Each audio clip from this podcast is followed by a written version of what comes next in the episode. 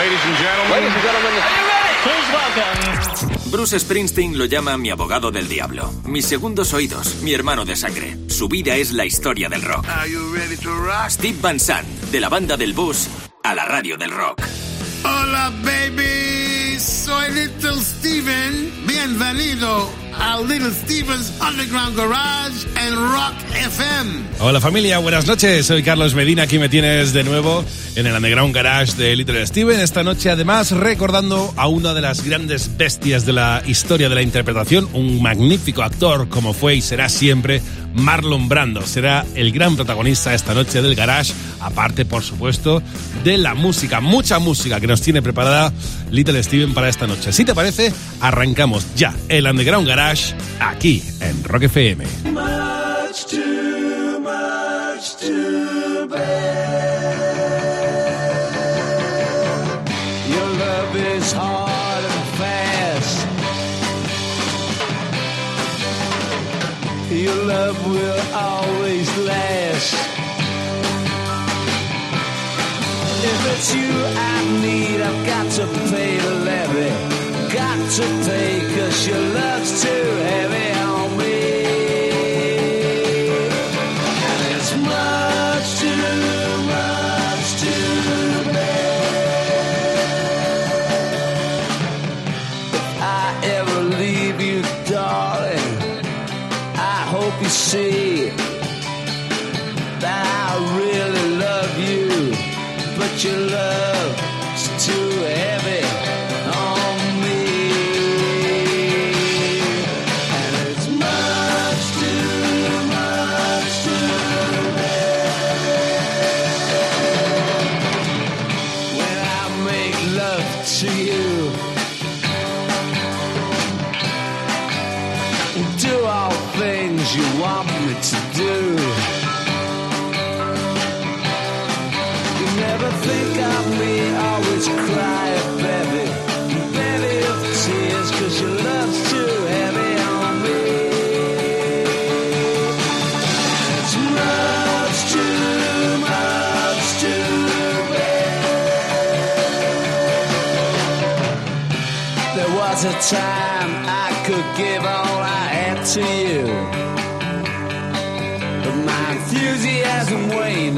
can't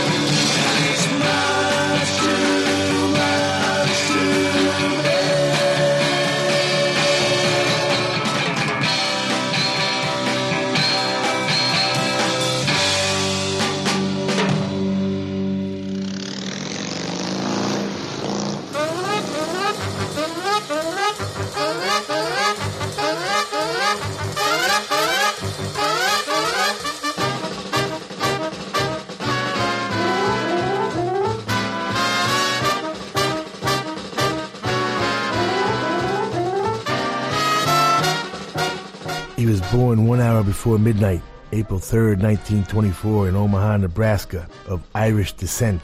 His alcoholic mother would give him instinct and a lifelong love of music. His alcoholic father, a frightening, silent, brooding, angry, hard drinking bully, would give him incurable low self esteem and a lifelong aversion to authority. He would flunk kindergarten because he was probably dyslexic and he wasn't getting much sleep, with his Dutch and Indonesian governess sleeping with him intoxicatingly fragrant and naked. The family moved to Evanston, Illinois, where his traveling salesman father and increasingly distracted mother would continue to ignore him as he failed at school and became a truant, a vandal, a thief, and a troublemaker. He was probably saved by Shattuck Military Academy in Faribault, Minnesota, where Duke Wagner introduced him to Shakespeare in his first acting role in A Message from Khufu. As a young actor, he received the first praise of his life. He would pursue it purely for practical reasons until something better came along.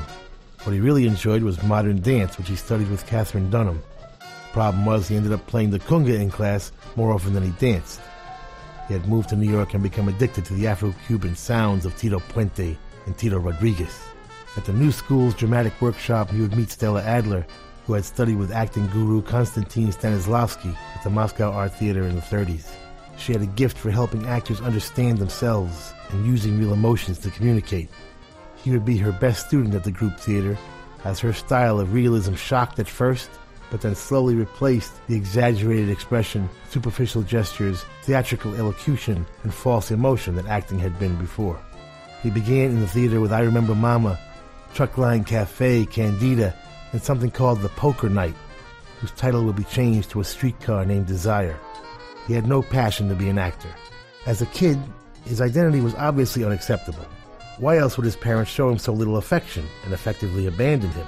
So he would seek other more acceptable identities. He would become an expert mimic, studying people constantly and then imitate their vocal tones, their facial expressions, their body language. Throw in the horror of working 9 to 5, and you've got a natural born actor. When for his first movie, he was to play a paralyzed war hero, he checked himself into a military hospital to observe the challenges and attitudes of the real paralyzed veterans. His first six movies would make him the greatest actor in history, and yet he found Hollywood utterly repulsive from day one. It wouldn't matter. His performances in The Men, A Streetcar Named Desire, Viva Zapata, Julius Caesar, The Wild One, and On the Waterfront will be studied and treasured forever. As Richard Schickel has said, looking at him now, one can't help recalling the illimitable promise of his youth and perhaps our own, and the inevitable confusions and compromises life imposes on us, the inevitable follies we impose on ourselves, of the many illusions celebrity foists upon us, the illusion of coherence, the sense that there are privileged people in the world who somehow know what they are doing in ways that we do not, is the largest and possibly the most dangerous. But he has kept his faith with incoherence. Whatever he has done and not done, no actor in his life and his work has more consistently kept us in touch with the erratic, that which is unpredictable and dangerous in ourselves and in the world. We continue to wish him well, some of us, for in so doing, we wish ourselves well too. Wish ourselves, that is, the most elusive of miracles, the miracle of self understanding. It's his birthday this week. Join us as the Underground Garage celebrates Marlon Brando. I'm a real wild one. Wild one. Wild one. Wild one.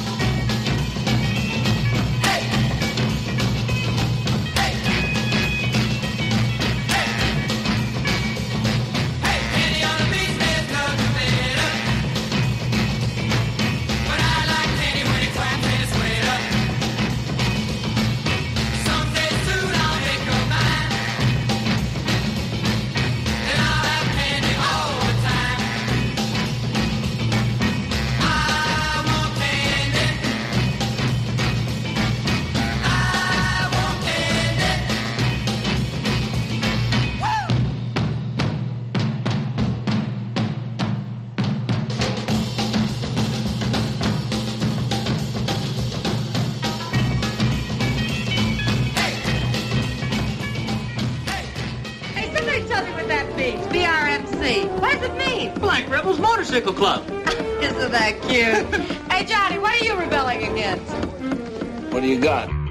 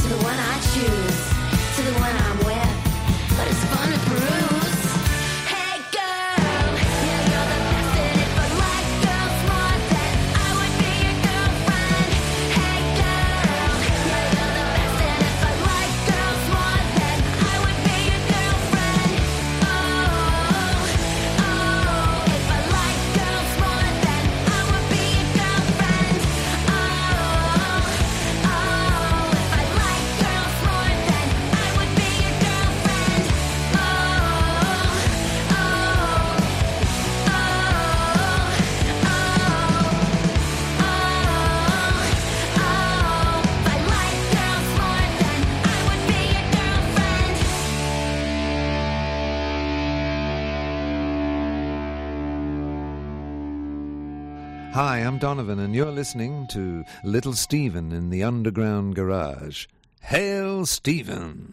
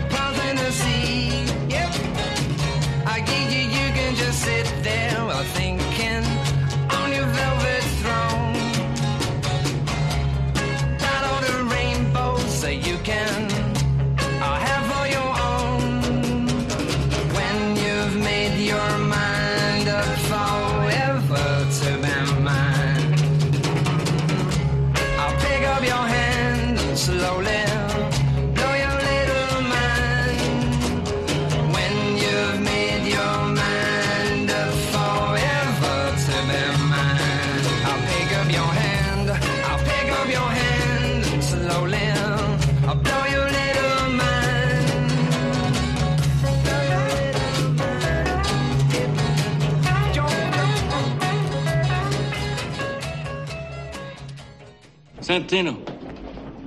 Come in. What's the matter with you? I think your brain is going soft from all that comedy you're playing with that young girl. Never tell anybody outside the family what you're thinking again.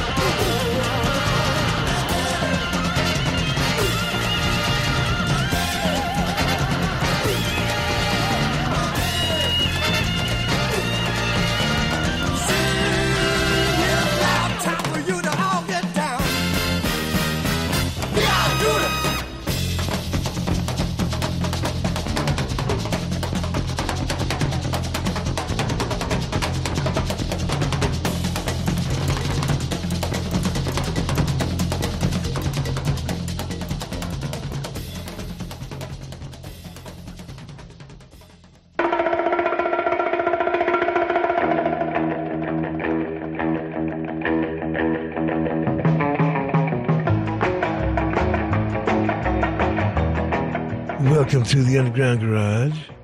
This week is Marlon Brando's birthday. Arguably the greatest actor that has ever lived. I know Tony Sirico is out there saying James Cagney uh, deserves that particular uh, title. And I would not argue with him. Not a good idea to argue with him about anything. We started the show with The Who's greatest album. Their first, Much Too Much to Bear. And then we got thematic. Real Wild Child. Well, we like to call it the Wild One. Jerry Allison uh, had a medium hit with it in 1958. One of the Crickets. Jerry Lee Lewis, of course. Probably the uh, definitive version. But Iggy Pop, he's sort of our generation's Jerry Lee Lewis. Just standing up, that's all. Obviously, The Wild One, 1953, Marlon Brando's uh, classic film, introduced the biker genre. I Want Candy, remember that movie, 1968? Ringo was in it. Let's hear a little bit from Ringo right now. Oh, but Emmanuel is good boy. Yes, you are, Ringo.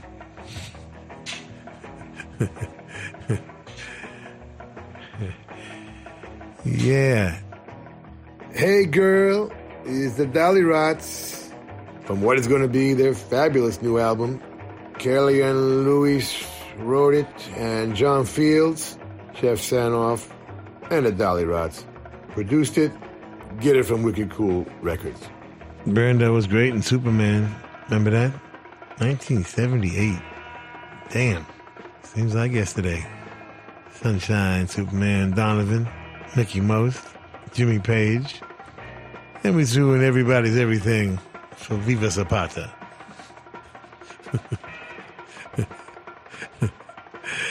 I don't know. I just work here.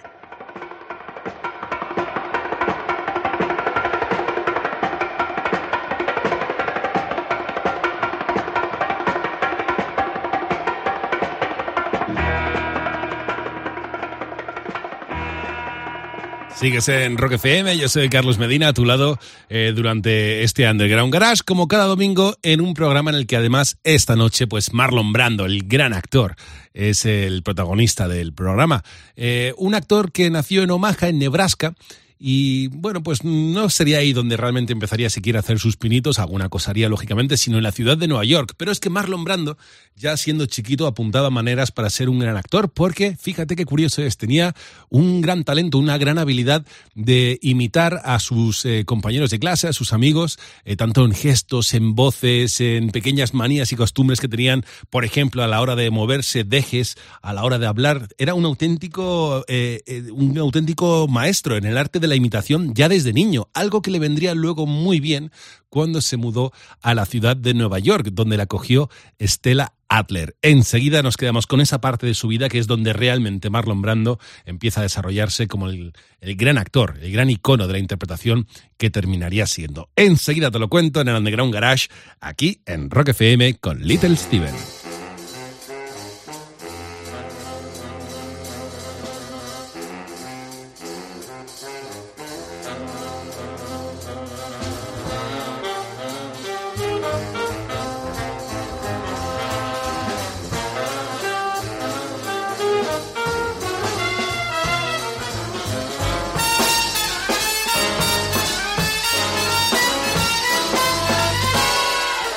Man who would be Brando's second mentor after Stella Adler was Elia Kazan.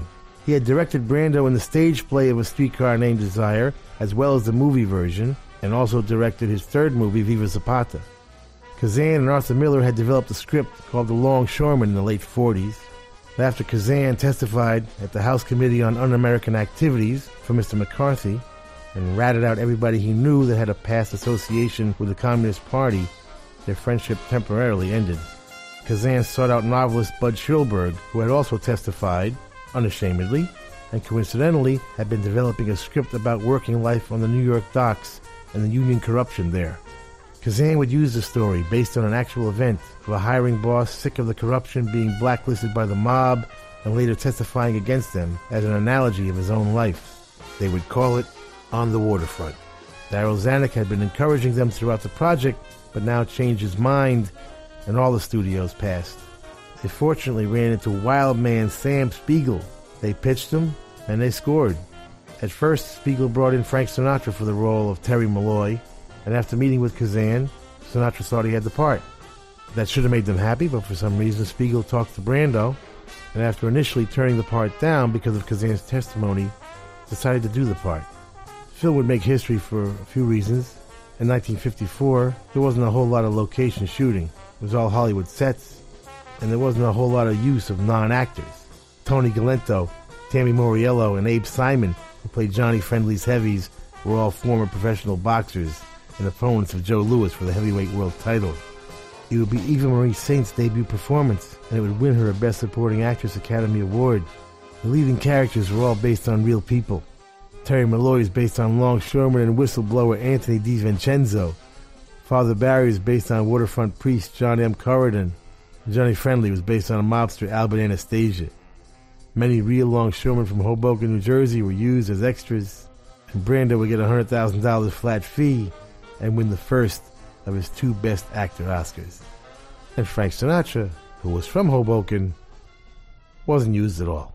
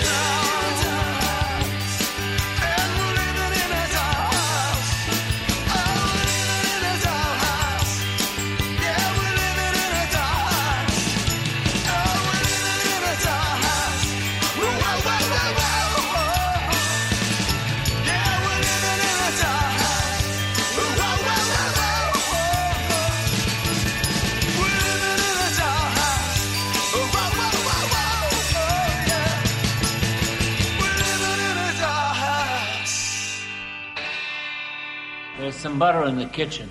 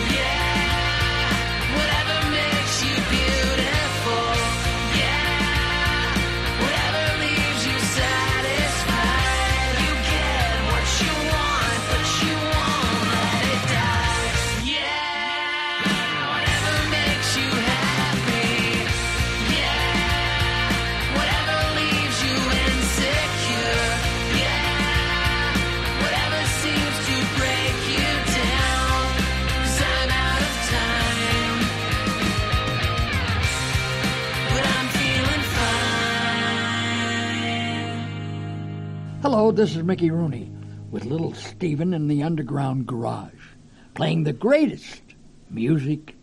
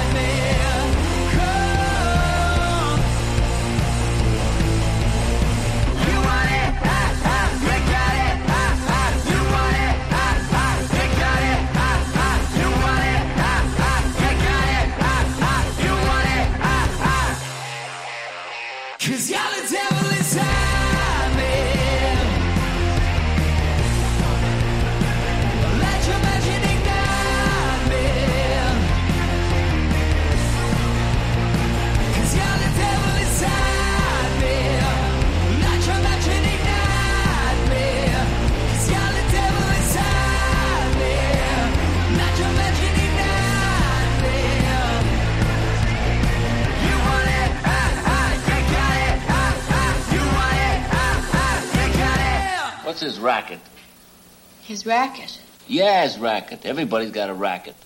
But he's a priest. Oh, you kidding? So what? That don't make no difference. You don't believe anybody, do you? Listen, down here, it's every man for himself. It's keeping alive. It's standing in with the right people so you get a little bit of change jingling in your pocket. And if you don't, If you don't, write down. it's living like an animal. All right.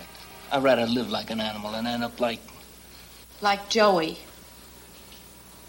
Are you afraid to mention his name? No. Well, what do you keep hopping on that for? Come on, drink up. You gotta get a little fun out of life. Come on, I'll, I'll stick some music on.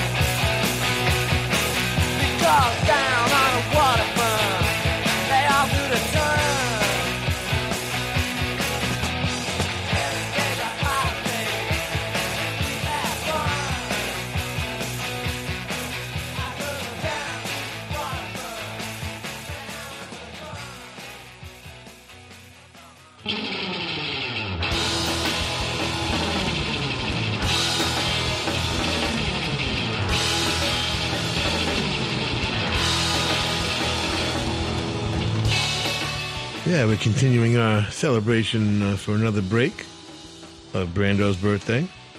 Uh, we talked about Brando uh, getting the part from Sinatra, but Sinatra would have his revenge. Guys and Dolls. Brando sang uh, Luck Be a Lady in the film. And of course, Sinatra then did the definitive version. He played Living in a Guys and Dolls house, E Street Band. Yeah, whatever. From Ryan Hamilton, out of Sanctuary.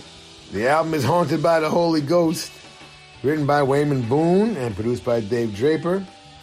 Can I get some witness protection? Rolling Stones, covering Marvin Gaye. Andrew Oldham uh, producing that. April of 64. Devil Inside Me from the Now album coming in the summer. Shane Callahan wrote it. Ollie Jacobs produced it. Get it from thenowuk.com. And on the waterfront, of course, for uh, one of the great movies ever. If you've never seen On the Waterfront, do yourself a favor and go get it. The Saints from the greatest cowboy movie never made.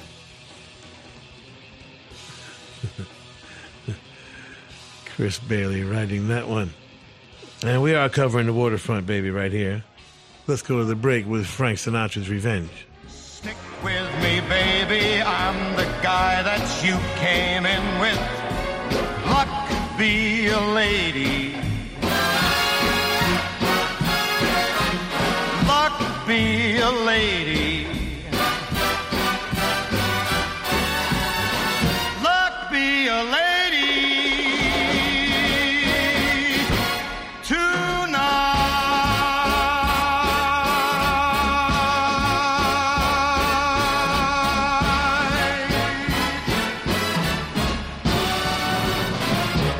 Estás escuchando Rock FM. Estás escuchando Rock FM.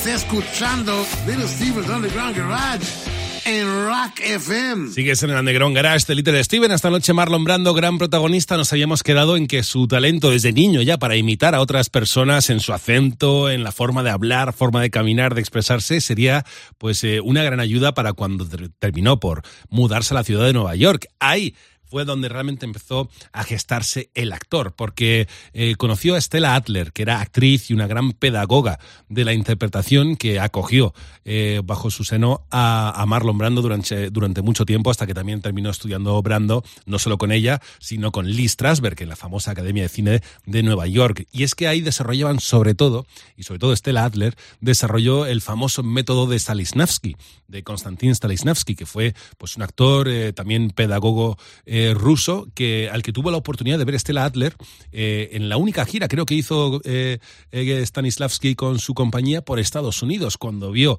eh, Adler, Stella Adler, eh, la forma de interpretar tan brutal que tenía Stanislavski, quedó bastante impresionada y a partir de ahí hizo todo lo que pudo para aprender el método, ese método que le pasó a Marlon Brando y que hizo que Brando se convirtiera ya en un gran actor, termina de pulir, mejor dicho, ese gran talento que tenía en la interpretación para terminar de meterse en la piel de los personajes que interpretaba. Algo que te contaré enseguida aquí en el Underground Garage de Little Steven.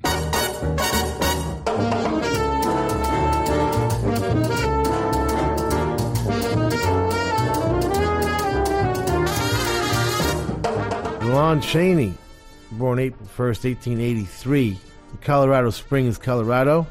He was the son of deaf mute parents, so he learned to communicate in childhood through pantomimes, sign language, and facial expression. He was 10 years old when his mother got sick with rheumatism, and he dropped out of school to care for her and his younger siblings. Lon would observe people in town during the day and then entertain his family at night by mimicking the townspeople's actions. He'd get his first theatrical experience at the Colorado Springs Open House, where he would be a property boy, a scene painter, and a stagehand. A bunch of straight type jobs followed until the Universal Film Manufacturing Company hired him to do his first one reeler. Between 1913 and 1930, he would do 162 movies. After a hundred or so, he asked for a raise. it was turned down, of course. so he quit. William S. Hart hired him for Riddle Gawne, and his career was gone. The man with a thousand faces was born. He'd tie up his legs and portray them as stumps in the penalty. He'd put a 50 pound hump on for the Hunchback of Notre Dame. In 1925, he would blow minds totally as the Phantom of the Opera, as he became an expert in makeup and changing the shape of his body. He continued his chameleon like changes in roles such as the Chinese Mandarin in Mr. Wu, an armless knife thrower in The Unknown, a Russian peasant in Mockery, a gangster in Big City, Tito the Clown in Laugh, Clown, Laugh, and dual roles as a Scotland Yard inspector and a vampire in London After Midnight. His last role was his one and only talking film, where he played Echo, a ventriloquist crook. Let's hear a little bit from his only talkie, The Unholy Three. What's the big idea? What's eating you now? You're making a play for that guy. Don't be silly. I like him 'cause he hands me a laugh. Yeah? Well, you keep on and I'll hand you a laugh. You get that? Now you lay off of that guy. Or how would you like a suck in the nose? Oh, cut it out. Nobody's gonna beat me up. Oh, why do you always do it? When you know it burns me up. Why? Two months after that film, we would lose him.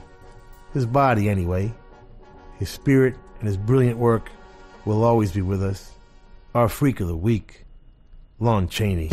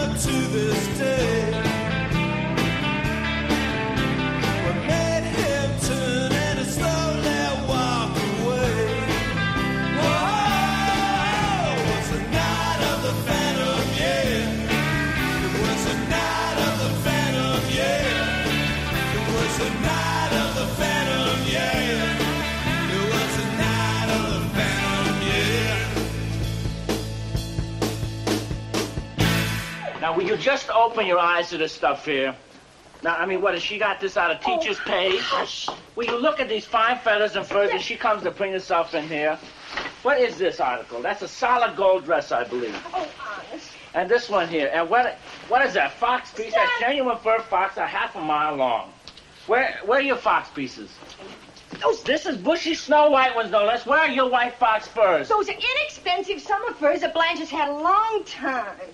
Listen, I have an acquaintance who deals in this sort of merchandise, and he's coming in here and making an appraisal of this. Oh, don't be such an idiot, Stanley. Listen, I, I'm going to bet you there's a thousand dollars invested in this stuff.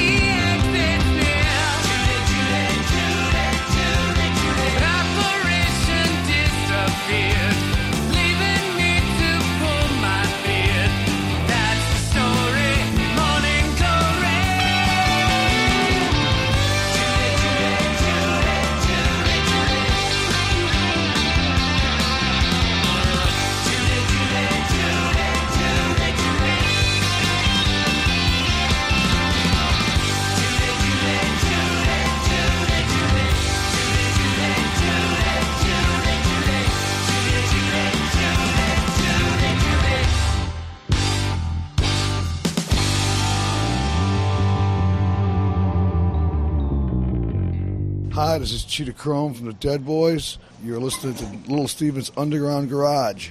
It's a very cool place to be.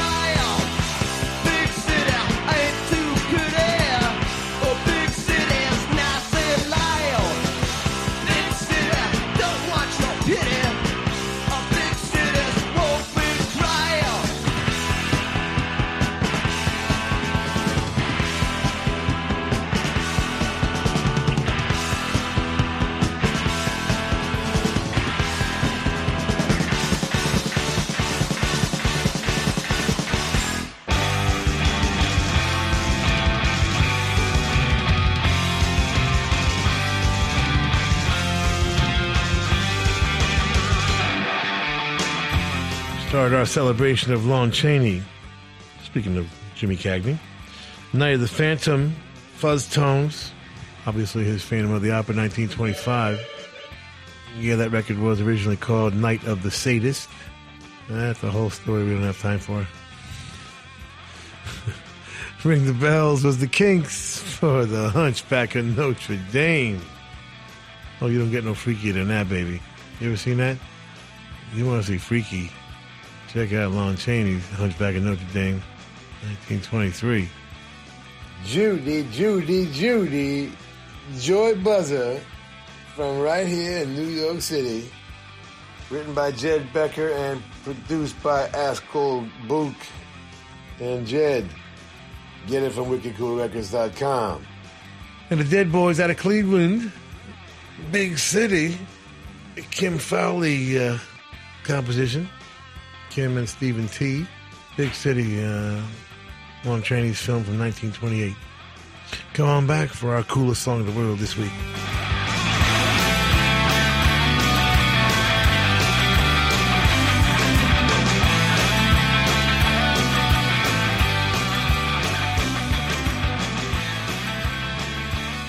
Hacemos un breve alto en el camino aquí en Rock FM, en el Underground Garage de Little Steven, para descubrir juntos pues lo que es un clásico ya del programa, que es la música que más le ha llamado la atención al guitarrista de Springsteen estos últimos siete días, de toda la cual se queda con una canción que venimos a llamar aquí en el Underground Garage la canción más chula de la semana. Dale, Stevie.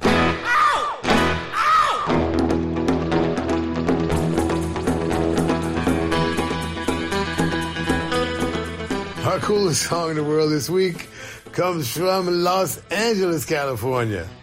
Please welcome to the Underground Garage stage, Billy Tibbles.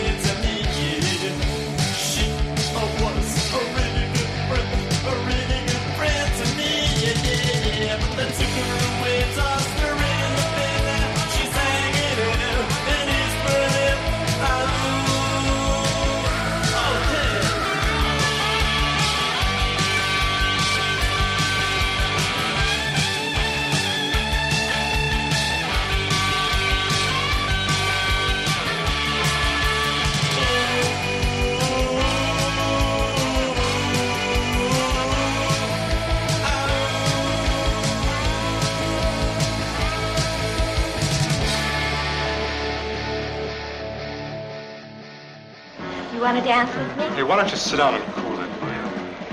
Has anyone seen my purse? It's over here, John. Thanks to the Girl Scouts, we're gonna get stoned.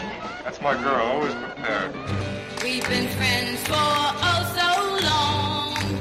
I let you share what's mine, but when you mess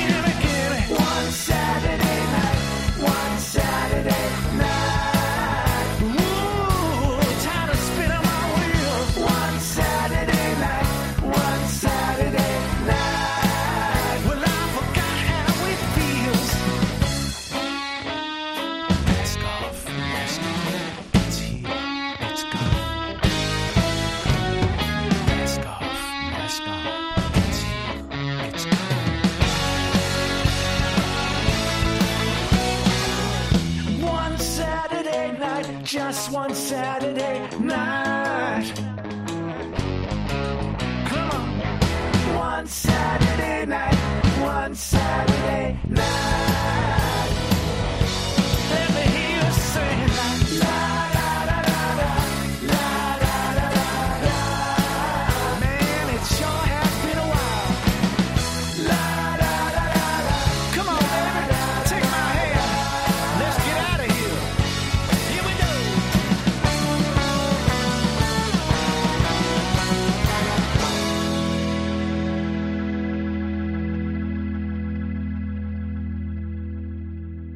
Up. Don't take all day.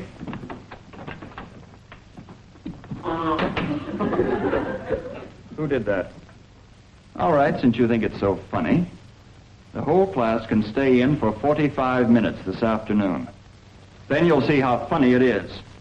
Remember, the whole class is to report back here at 4 o'clock. Where were we?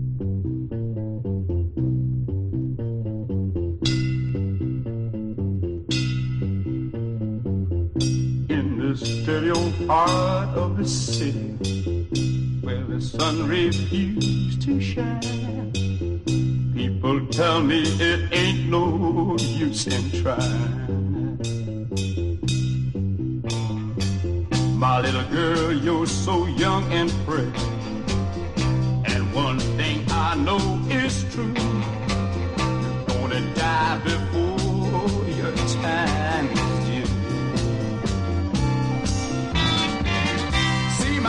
stay in bed.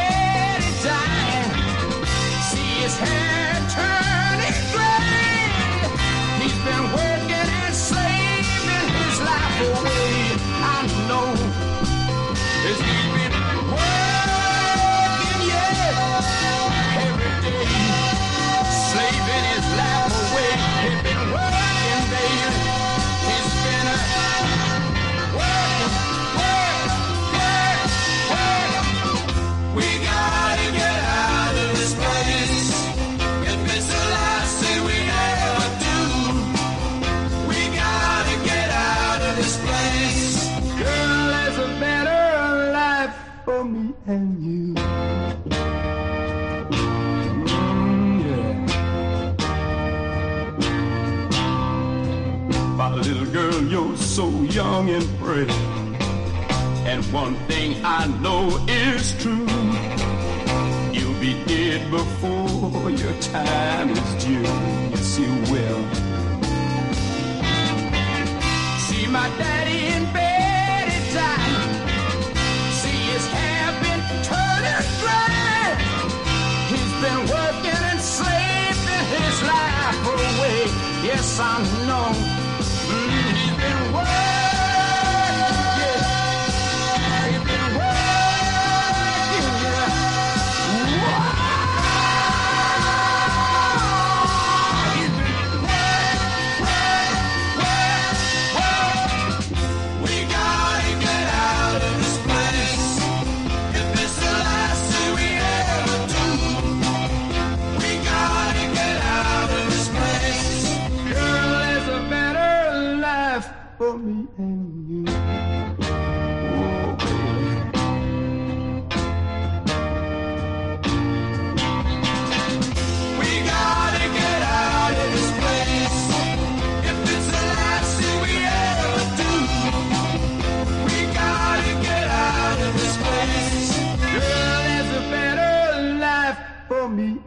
You. Oh, you know it, baby. And I know it too, baby. Oh, yeah.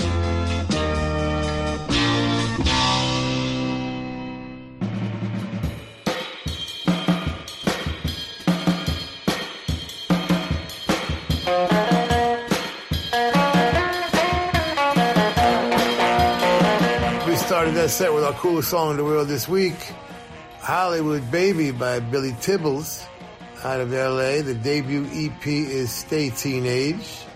Good advice. Billy wrote it and Chris Robinson produced it from the Black Crowes. Billy joined by Reza Matten and Lucian Vallon. And you can get it from megaforcerecords.com.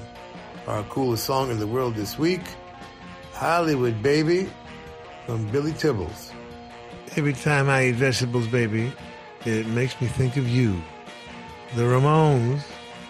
Little Eva, keep your hands off my baby. Carole King and Gerry Goffin. Writing and producing. Eva Narcissus Boyd. Their babysitter. Fabulous record. Just fabulous. Kiss and Tell. The latest from Wildlife. The album is Year of the Snake. Dave Feldman and Sam Allen wrote it, and Jeff Sanoff and Sam Allen produced it. And we got to get out of this place. The Animals, Barry Mann, Cynthia Weil, one of the greatest. Yeah, it don't get no better than that. We got another birthday we're going to celebrate. Come on back.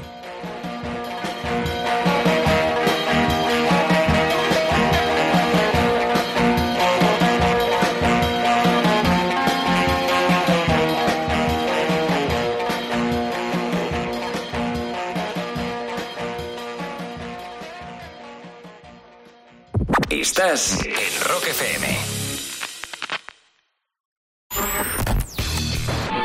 Estás escuchando Rock FM.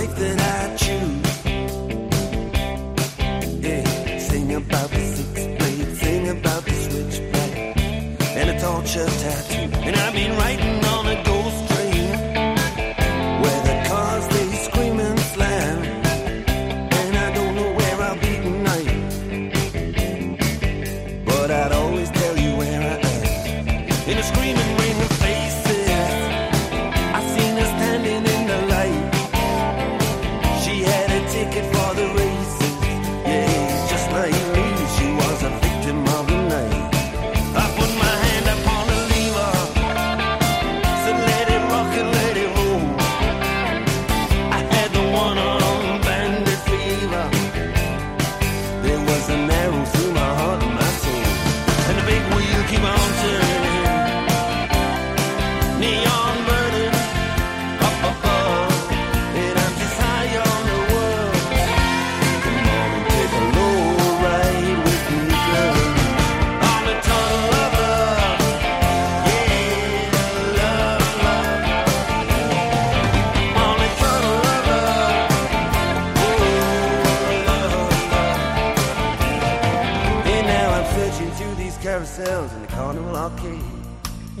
everywhere from steeplechase to palisades. In any shooting gallery where promises are made to walk away, walk away. Walk away, walk away. From Cullercoats and Whitley Bay. Had to walk away. And girl, it looks so pretty to me. Like it always did like the Spanish city to me. When we were kids. Girl, it looked so pretty to me, like it always did, like the Spanish city to me. When I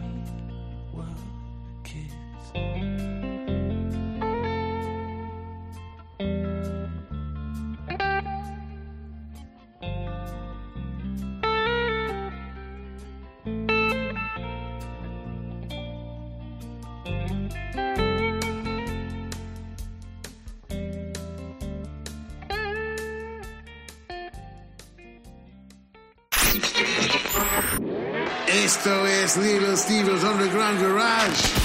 Volvemos en un segundo en Rock FM. Estás en Rock FM, en el Underground Garage de Little Steven. Esta noche Marlon Brando, gran protagonista del programa. Nos habíamos quedado en que en la ciudad de Nueva York eh, terminó por, eh, por forjarse el gran actor que siempre que fue y que siempre será eh, Marlon Brando. Gracias en buena medida a su talento para imitar a otras personas, que era brutal por lo visto, y también al buen trabajo y la buena dirección de su maestra y mentora Stella Adler, y luego en la Escuela de Cine de Nueva York, eh, dirigida por Lee Strasberg. Pero es que Marlon Brando se convirtió no solo en un gran icono, sino en un personaje también bastante controvertido. Nunca se llevó bien con la fama. De hecho, él decía que no entendía muchas veces, o que le impresionaba muchas veces cuando presentaban, por ejemplo, una premier de una película en Nueva York, por ejemplo, y, y estaba, pues, estaba la típica alfombra roja, lleno de periodistas, muchísimo público a las puertas del cine y aparecía Marlon Brando, cualquiera de sus compañeras de reparto o compañeros, y la gente se volvía loca y empezaron a aplaudir. Ese fenómeno es algo que a Marlon Brando le costaba muchísimo digerir y muchísimo comprender. La fama es algo que no le gustaba nada, nada, nada a Marlon Brando. Un personaje controvertido, desde luego, que, por ejemplo, para que te hagas una idea y dar una pequeña pincelada del personaje, pues cuando le dieron el, el Oscar al mejor actor, no sé si de reparto o principal, esto no lo recuerdo ahora, por la película El Padrino, rechazó recogerlo y lo hizo además eh, protestando por cómo la industria del cine había tratado eh, históricamente a los nativos americanos, sobre todo, pues acuérdate, en las películas de indios y vaqueros, ¿quiénes eran siempre los malos? Los indios, ¿no? Entonces era una forma de protestar que tenía Marlon Brando. Pero yo sobre todo te voy a recomendar, por no extenderme mucho más con, con Brando, porque habría, pues esto sería infinito de, de contar sobre, sobre él, te voy a recomendar un documental que es largo, es denso, hay que disfrutarlo por partes, ¿eh? que se llama Listen to Me Marlon. Este documental, Listen to Me, Marlon, está, eh, está, está rodado de una forma muy peculiar, porque Marlon Brando durante toda su vida eh, grabó, se grababa a sí mismo con una grabadora que siempre tenía a mano y grababa reflexiones, eh, pensamientos, cómo había sido su día, cómo veía el mundo, en fin, tenía horas, horas y horas para aburrir ahí de, de grabaciones suyas de su voz. Y a partir de esas grabaciones se construyó este documental, de modo que siempre Marlon Brando hablando el que nos va guiando por el documental es maravilloso. Listen to me, Marlon. Ahí podemos entrar un poquito más, un poquito más en la psicología de Marlon Brando, una de las grandes bestias de la interpretación, uno de los mejores actores de la historia, hoy protagonista en el Underground Garage de Little Steven. Dale, maestro.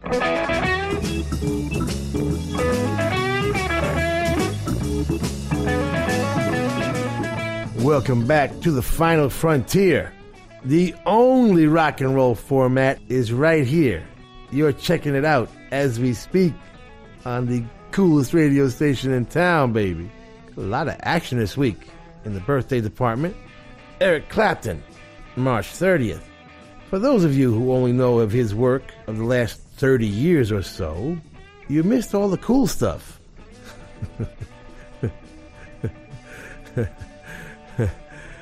I mean, you know, he's still great, but uh, you gotta go back and check out some of the early stuff. He replaced Anthony Top Topham in the Yardbirds just as they got the Stones' old gig at the Station Hotel in Richmond, Giorgio Gomelsky's joint. Anyway, Clapton replaces Topham because Topham's father wanted him to get a real job. And Eric Clapton really changes the role single handedly of lead guitar. The Stones had started the idea of extended jams, and the Yardbirds would take it one step further, doing their interpretations of old blues songs, and then going into wildly dynamic middle sections they would call the rave up. He was the first guitar player to get that tone. Aside from his extraordinary playing, he was actually famous for his tone. Now, Clapton's Yardbird stuff was great, but the record he did with John Mayall's Blues Breakers would forever make his reputation. And those two albums, plus the four Cream albums that followed, would make up the how to play lead guitar lessons that everybody who plays guitar learned from.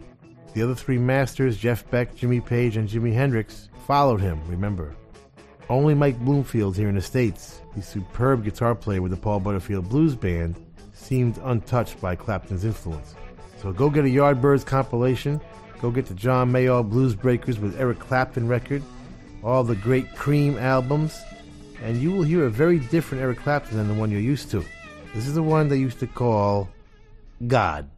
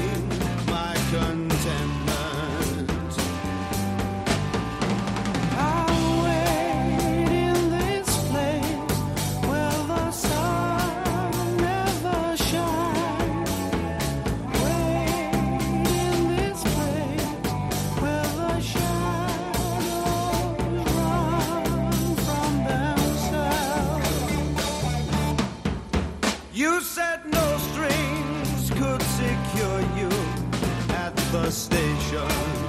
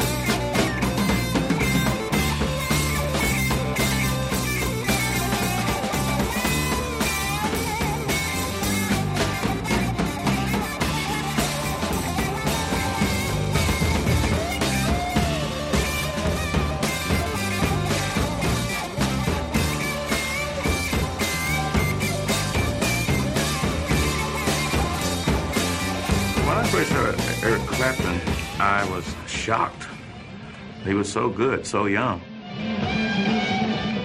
Everyone was sort of following Eric Clapton, which band he was in at the time, and everyone played a Les Paul and, and looked like Eric, you know, and wanted to play like Eric. On street where time has died, the golden treat you never tried. In times of old, in days gone by.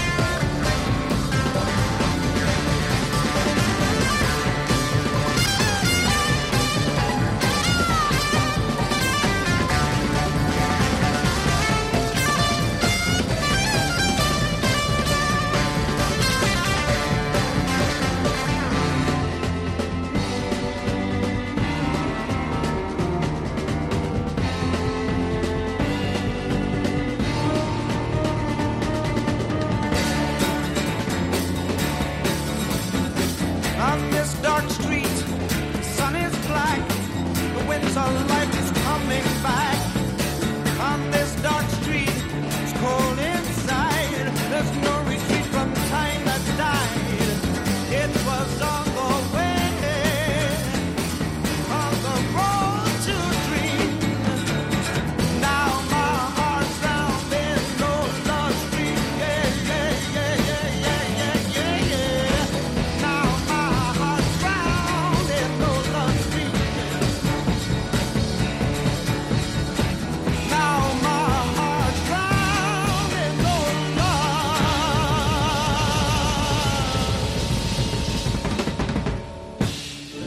think I could make any kind of music, but the guitar playing would always be blues. You know, if I took a, a solo in, I would always make sure that I could find some place to put the blues in, so that I knew, even if nobody else did, that I was still had one foot on the path.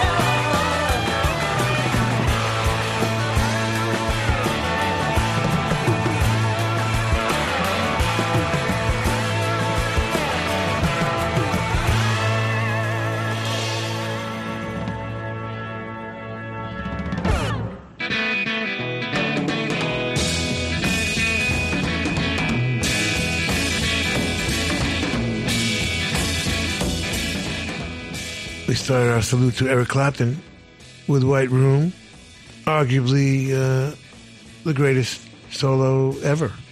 That's how good that is. Now it comes at the end of the record, so it's unbelievable how good that is. Deserted Cities of the Heart, more fabulous stuff from Cream. And Any Day, Derek and the Dominos, 1970. Derek and the Dominos kind of being a dividing line between the first fabulous Eric Clapton, and then uh, he would soon after turn into the pop success Eric Clapton that most people know. But from uh, you know 64 to 1970, uh, the most influential guitar player uh, ever. Happy birthday, Eric! Now I have to face stupid reality again. We want to thank the Hard Rock cafes, hotels, casinos, and the Seminole coolest Indian tribe ever for being our sponsor from day one. And I want to thank all of the Hard Rock employees around the world as we stop in and do our DJ thing when we're on the road. Nicest people in the world, in addition to the best food. And someday will be a rock and roll circuit. I'm never going to give up on that. We want to thank Premiere Networks, our new syndicator, Julie Talbot, Rick Bucchietti, Tanya Juhaz, and Corey Neal. Forgive the pronunciation. I'll get it right eventually. And if you're in need of any guitars or amps or tambourines, go see Andy Babiuk. I want to thank our, is Intrepid the word? Or is that an aircraft carrier? Dennis Mortensen, who puts the show together every week in spite of the odds. Go to undergroundgarage.com if you've missed any of our last 750 shows. and uh, Facebook and Twitter and at Stevie Van Zandt. You can talk to me personally. And thank you, Alan Freed. We'll see you all next week. And that's the name of that tune. Ciao, baby. Nice ride. Go back to Jersey, you moron!